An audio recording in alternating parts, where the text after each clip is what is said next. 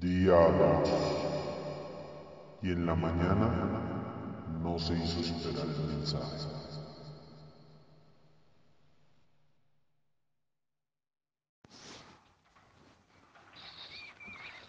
He despertado con el cuerpo lacerado. Tengo sangre en la boca.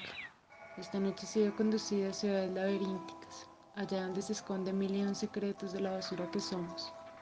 Aún parece que estuviera en el sueño. Te veo allí de pie, subiéndote la cremallera mientras por tu mente se extiende el placer de haberme torturado. Sigues excitado, lo sé. Sabes la batida que estoy, casi muerto. Pero quieres seguir. Mi mente es la mejor vagina para follar, para violar. Te lanzas con palabras rompiendo así cualquier conexión que pudiese tener con la realidad, haciendo de mí tu propio infierno.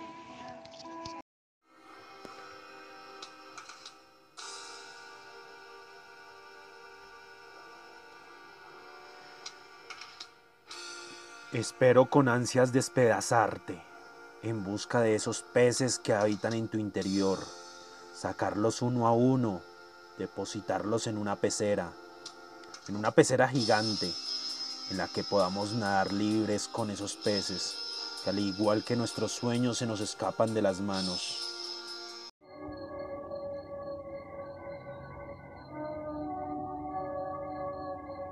Tal vez ni los peces ni los sueños puedan moverse. El agua es espesa y gelatinosa, casi como tu semen. Casi como ser asfixiada por tus brazos o tus manos que no buscan más que el clímax, el vértigo.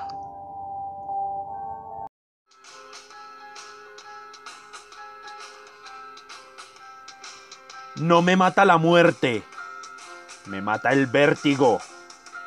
Adiós. Analizando el demonio su situación, cogió su cabeza, estrelló licor en la pared y como una nube espesa empezó a recordar y a recitar.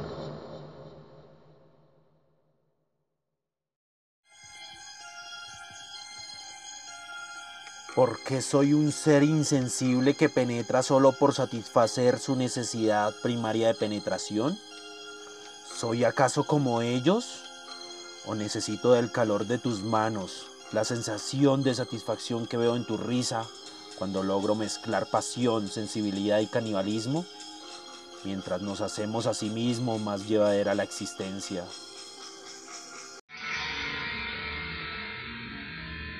Me violarás porque yo te lo pediré. Estaré tan estrecha y triste que ni siquiera lo disfrutarás. Empezarás a abrazarme y a pintarme la cara, como descubriendo en mí los rasgos de algún tiempo que ya ha pasado. Yo mientras tanto estaré llorando. Te violaría las veces que fuesen necesarias para que aprendieras la lección. Y como toda violación no espero tu aprobación.